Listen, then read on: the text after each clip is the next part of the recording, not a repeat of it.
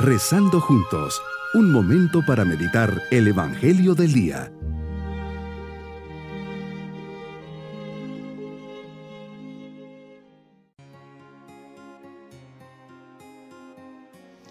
En este día lunes de la décima primera semana del tiempo ordinario, les saludo esperando se encuentren tomados de la mano de Dios al comenzar este día y esta meditación ponerme en la presencia de Dios, mantener y guardar mi silencio interior en mi alma, en mi corazón, en mis pensamientos, para preparar este diálogo íntimo con Cristo. Este silencio interior es necesario para conocer, amar y servir al Señor. ¿Qué voy a hacer ahora? Voy a hablar con Cristo, voy a hablar con el Padre, voy a hablar con el Espíritu Santo y con María, y voy a escuchar lo que me quieran decir, sus inspiraciones, y las palabras que necesito escuchar para cumplir su voluntad, para ser fiel a su llamado, para seguir amando y para realizar el camino de santidad que esperan de mí. Meditemos el Evangelio de San Mateo capítulo 5 versículos 38 al 42. Jesús, aquí te refieres a la ley del talión, de la cual los judíos de su tiempo hacían uso para la venganza personal algo no solo de ese tiempo, sino del nuestro también. No nos prohíbes oponernos a la injusticia, ni combatir el mal en el mundo. Nos das un principio nuevo y general de conducta, de volver bien por mal y no negar a nadie el bien que nos pida. Señor, la lógica humana nos demanda odiar a los enemigos, pero nos pides amarlos. La lógica humana nos lleva a hacer el mal al que nos lastima, pero nos dices que le hagamos el bien. La lógica humana nos hace devolver las ofensas y maldecir al que nos maldice, pero pides que le bendigamos. La lógica humana, la bendita lógica humana nos hace defender lo propio, pero nos dices que prestemos aunque no nos devuelvan lo prestado. Aquí la lógica divina es tumbativa. En la caridad está la esencia del cristianismo. Jesús nos llama a aprender la lógica de la generosidad, del dar y del dar más. Tú mismo eres el primero que lo vive. Tú mismo te das y nos das tu Eucaristía y nos das tu gracia. Ante tal ejemplo, ¿qué hacemos nosotros? En nuestra vida diaria, ¿aplicamos la ley del talión o damos siempre y en todo con generosidad, con bondad, y con amor. El que ama cambia la historia. El que ama cambia el mundo. Si tú amas, cambiarás tu historia y la de los que te rodean. Cambiarás el mundo de tus familiares, amigos, compañeros.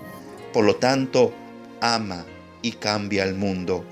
Debido a nuestra naturaleza herida por el pecado, siempre ha existido en el hombre lo que se llama el espiral del odio es decir, cada acción violenta genera a su vez otra de mayor magnitud, o lo llamamos venganza.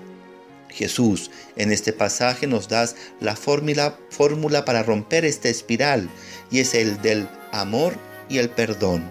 Si alguien te golpea en una mejilla, no hagas nada, no te defiendas. Si alguien te quita algo, no vayas a quitárselo por la fuerza. Si alguien te obliga a hacer algo, hazlo con gusto. Después, Señor, toma en sus manos la situación. Solo cuando el hombre es impulsado por la acción de la gracia es posible romper el círculo de odio. De ahí la importancia de nuestra oración diaria y de la vida sacramental. Señor, me has llamado por tu bautismo a ser artífice de la paz, que te respondamos con generosidad y con amor. ¿Cómo podemos imitarte Jesús? Tú lo dices con los labios y con tu vida. Ama a tu enemigo, ruega por tus perseguidores, así serás hijo del Padre que está en el cielo. Quien te acoge, Señor, en su propia vida y te ama con todo el corazón, será capaz de un nuevo inicio. Conseguirá cumplir tu voluntad, realizará una nueva forma de existencia animada por el amor y destinada a la eternidad. Qué claro nos dice el apóstol Pablo, ¿no saben que son templos de Dios y que el Espíritu de Dios habita en ustedes? Si soy consciente de esta realidad, entonces mi testimonio se convierte en claro, elocuente y eficaz. Gran cosa es el amor, leemos en el libro de la imitación de Cristo. Un bien que hace ligera cada cosa pesada y soporta tranquilamente toda cosa difícil. Como complemento de esta meditación pueden ir a YouTube, El Círculo de Odio, Sembrando Esperanza 2. Mi propósito en este día es cortar los espirales de violencia, no cultivar ni almacenar malos deseos ni sentimientos hacia los demás, saber perdonar, ser generoso, especialmente con aquellas personas que no me han tratado bien. Mis queridos niños, Jesús nos dice que tenemos que ser buenos, jamás pagar mal por mal, es decir, jamás aplicar la ley del talión, ojo por ojo, diente por diente.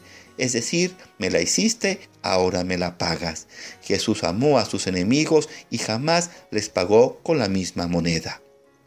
Y nos vamos con su bendición.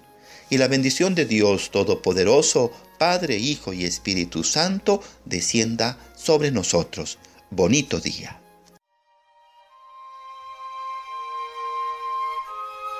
Hemos rezado junto con el Padre Denis Doren, Legionario de Cristo.